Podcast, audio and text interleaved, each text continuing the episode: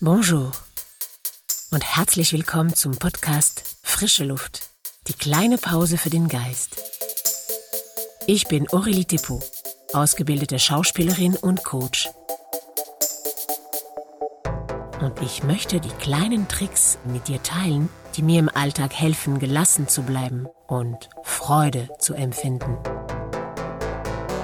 Für die nächsten Minuten lade ich dich dazu ein, dir Zeit zu nehmen, um mit mir zu atmen und durchzuatmen.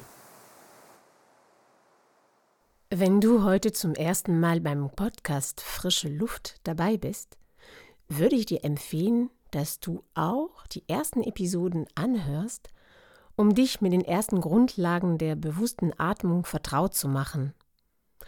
Ab dieser Woche veröffentliche ich zwei Episoden pro Woche. Mittwochs wird der Tag der kleinen Geschichte sein, bei der es am Ende um kleine Tipps geht, die dir helfen können, mit deinen Gedanken und Emotionen Schritt für Schritt bewusster umzugehen. Und freitags stelle ich euch jede Woche eine neue Atemübung vor und leite sie an.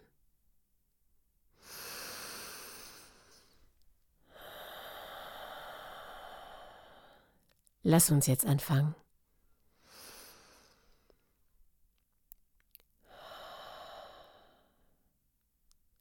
Nimm jetzt deine entspannte Position ein.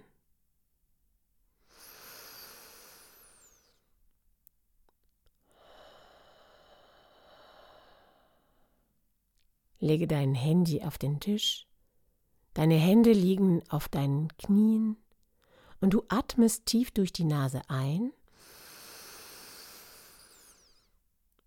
und ganz leicht durch den Mund aus.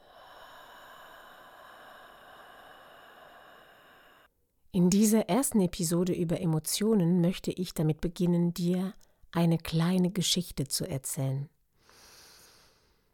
Lass deine Augen geschlossen und atme weiter ganz sanft und bewusst ein und aus.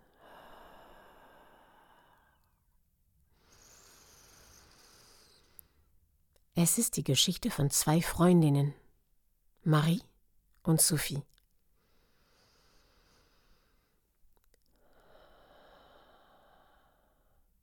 Sie leben beide an der französischen Küste, direkt am Ozean, und lieben das Surfen.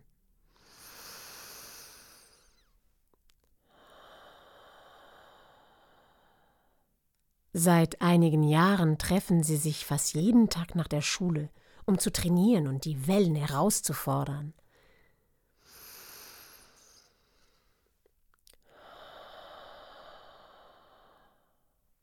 Jetzt sind sie beide 18 Jahre alt und es ist das Jahr des Abiturs in Frankreich. Der Druck steigt jeden Tag an. Marie interessiert sich nicht allzu sehr für das Abitur. Sie weiß sowieso nicht, was sie danach machen will. Sie hat sich zwar beim Jurastudium eingeschrieben, so wie es ihr Vater möchte. Aber das Einzige, woran sie denkt, ist Australien. Ja, dieses Jahr haben die beiden beschlossen, an einem Surf-Wettbewerb teilzunehmen, bei dem sie eine Reise ans Ende der Welt gewinnen könnten. Der Traum jedes Surfers, Australien. Und wenn sie gewinnt, dann kann sie ihrem Vater beweisen, dass es nicht nur auf das Studium ankommt, dass man auch in anderen Dingen als dem Kopfkran richtig gut sein kann. Sophie ihrerseits ist nur am Lernen. Sie braucht gute Noten, um sich bei den medizinischen Aufnahmenprüfungen anmelden zu können. Und Australien ist ihr eigentlich egal. Nee, wirklich. Sie will nicht einmal dorthin gehen. Sie kann ihre Mutter nicht den ganzen Sommer mit den Zwillingen alleine lassen. Und schon heute hat ihre Mutter sie angeschrien, als sie ging. Der Wind sei zu stark. Und dann braucht sie ihre Unterstützung bei den Mahlzeiten, heute Abend zum Beispiel. Im Moment, wo ihr Rücken so sehr schmerzt, um die Kleinen zu tragen. Aber dann hat sie nachgegeben, weil heute ist es der letzte Tag vor der Prüfung. Heute können die beiden Freundinnen das letzte Mal üben.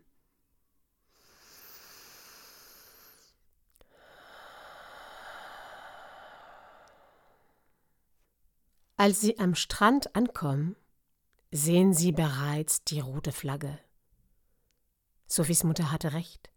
Der Wind weht wie verrückt. Die riesigen Wellen wehen auf den Sand und drohen bereits jetzt zu verhindern, dass sie mehr als einen Meter ins Wasser gelangen. Marie springt vor Freude und sagt zu sich: Yeah! Mega! Besser hätte es nicht sein können. Sie läuft auf das Wasser zu und ruft vor Freude: Wir machen die alle fertig! Aber Sophie ist wie erstarrt. Sie schaut auf die Wellen, die rote Flagge, die Wellen und denkt nur eins.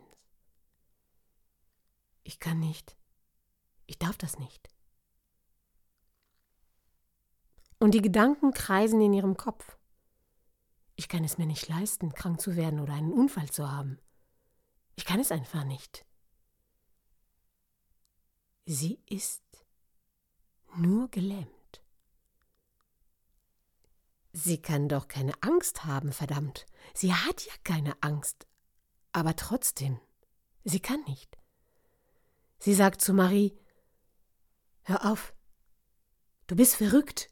Wir können da nicht rein und die Gedanken drehen sich weiterhin wie ein Karussell. Wir werden sterben.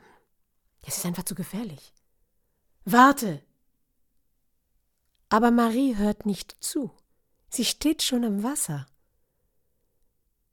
Dann steigt Sophies Wut auf. Sie wartet nicht einmal auf mich. Sie hört mir nicht zu. Sie hört sowieso nie zu. Sie denkt nur an sich selbst.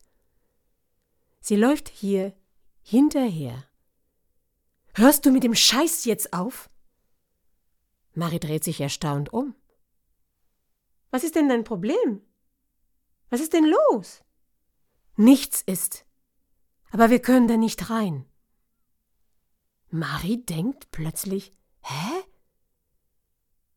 Ich lass mich jetzt von niemandem sagen, was ich tun soll. Ach komm, Sophie. Wir schaffen das. Sophies Wut wird immer größer. Wem willst du etwas beweisen, hä? Auf dem Satz verschwindet Maris Freude auf einmal. Was ist dein verdammtes Problem? Wir sind doch Profi. Wir werden es den Wellen zeigen. Aber sie sieht das Gesicht ihrer Freundin und versteht, dass sie nicht mitkommen wird. Und denkt, Boah, sie lässt mich jetzt im Stich. Und dann wird sie selber richtig wütend. Du bist so eine kleine Schisserin. Geh doch zu deiner Mutter und lass mich. Marie denkt weiter und weiter. Und ihre Freude ist jetzt komplett verschwunden und verwandelt sich augenblicklich in Wut, mit der sie jetzt ins Wasser springt.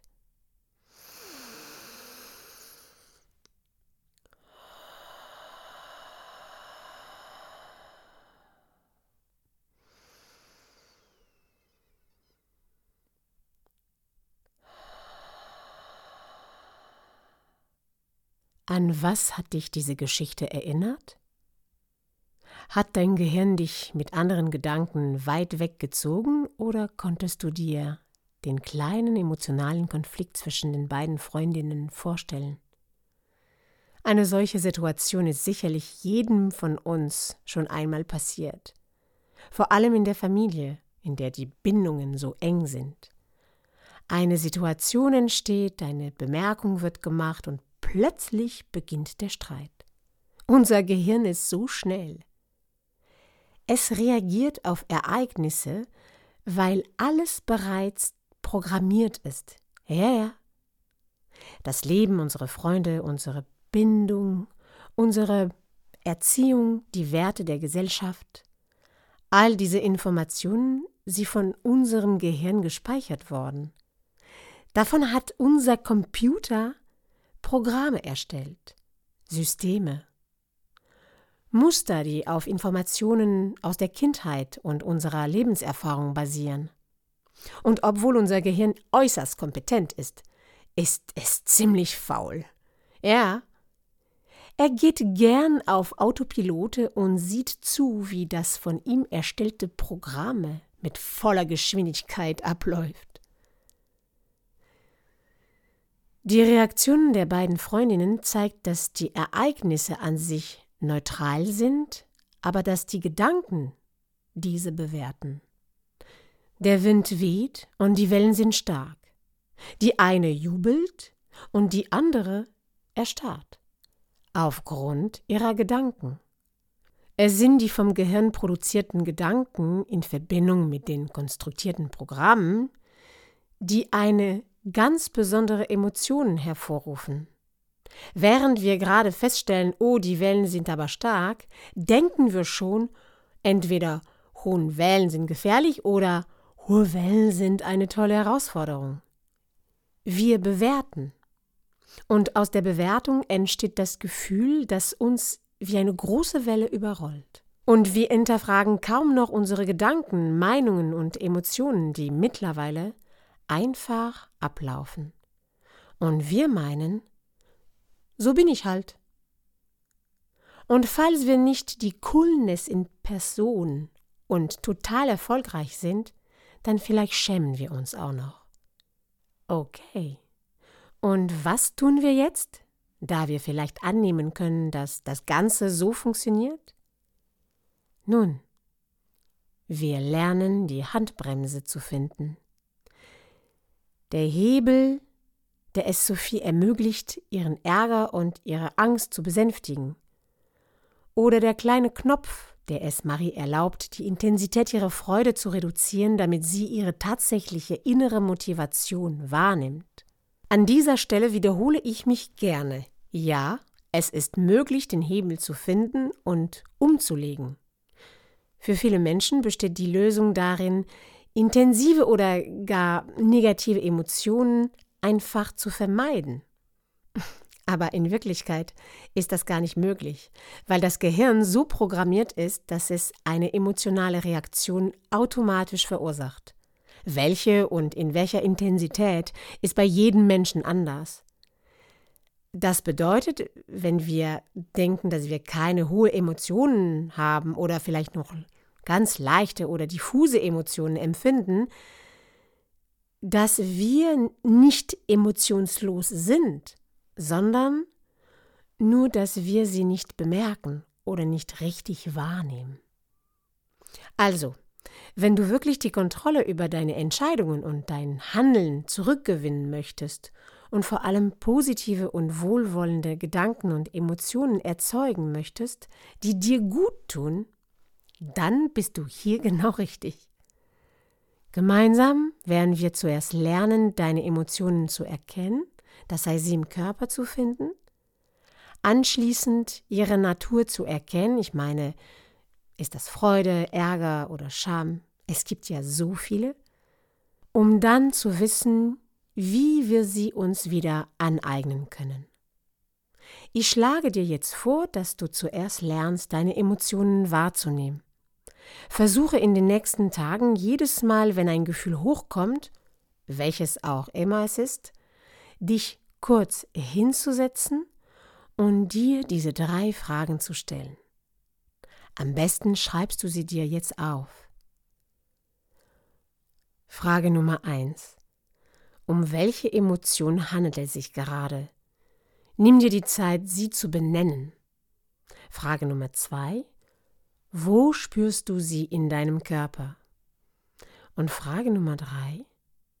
Wie würdest du diese Emotion beschreiben? Dies soll eine kurze Übung sein und dann beobachte in den nächsten Tagen die Veränderungen, wenn du das wirklich ausübst. Und morgen zeige ich dir in einer neuen Atemübung, wie du dich bei starken Emotionen wieder dich regulieren kannst. Atme schön und bis morgen. Et voilà, Das war's für heute. Bravo! Du hast es geschafft, fünf Minuten Pause für dich zu nehmen. Genieß den positiven Effekt. Ich wünsche dir sehr, dass du so oft wie möglich am Tag im Kontakt mit deiner Körperwahrnehmung bleibst. Wenn du denkst, dass diesen Podcast andere gut tun würde, dann teile ihn weiter. Und wenn du dich abonnierst hier, dann wirst du immer sofort erfahren, wann die nächste Episode raus ist. Danke, dass du diesen Moment mit mir geteilt hast. Und bis bald.